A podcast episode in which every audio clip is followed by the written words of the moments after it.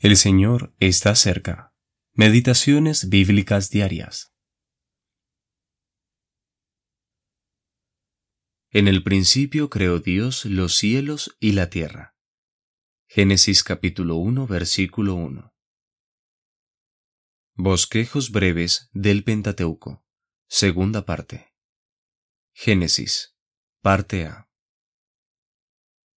Génesis es el semillero de la Biblia porque presenta, en forma de semilla, toda verdad y tema que subsecuentemente es revelado a través de la escritura.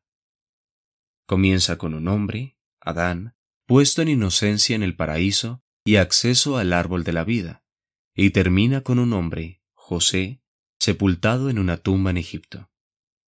Obviamente la creación original tiene una gran importancia. En ella vemos revelada la gloria de Dios y su eterno poder y deidad, cosas que pueden ser percibidas por el hombre en la tierra. Salmo 19, capítulo 1 y Romanos capítulo 1, versículo 20.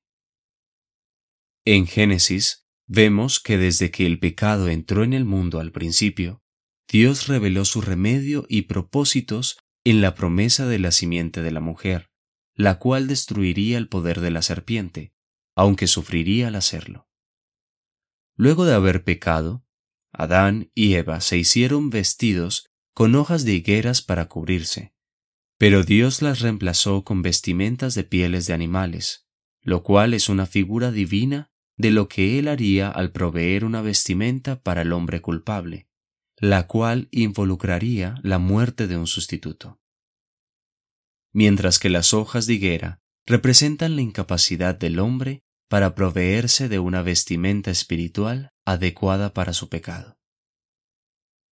Pero hay otro principio esencial que se nos presenta desde el principio, el cual vemos desplegado a través de toda la Biblia. Este tema se nos retrata en la historia de Caín y Abel.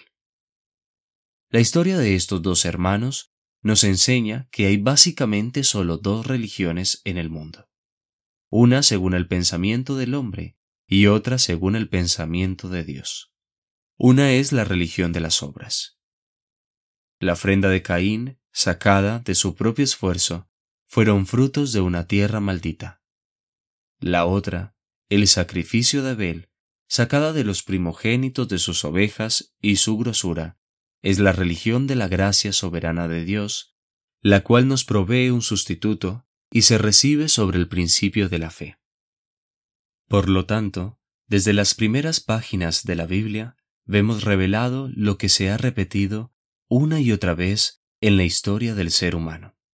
Los hombres, haciendo esfuerzos vanos para ser justificados por sus obras, en contraste con los que reciben por la fe la salvación que Dios da gratuitamente.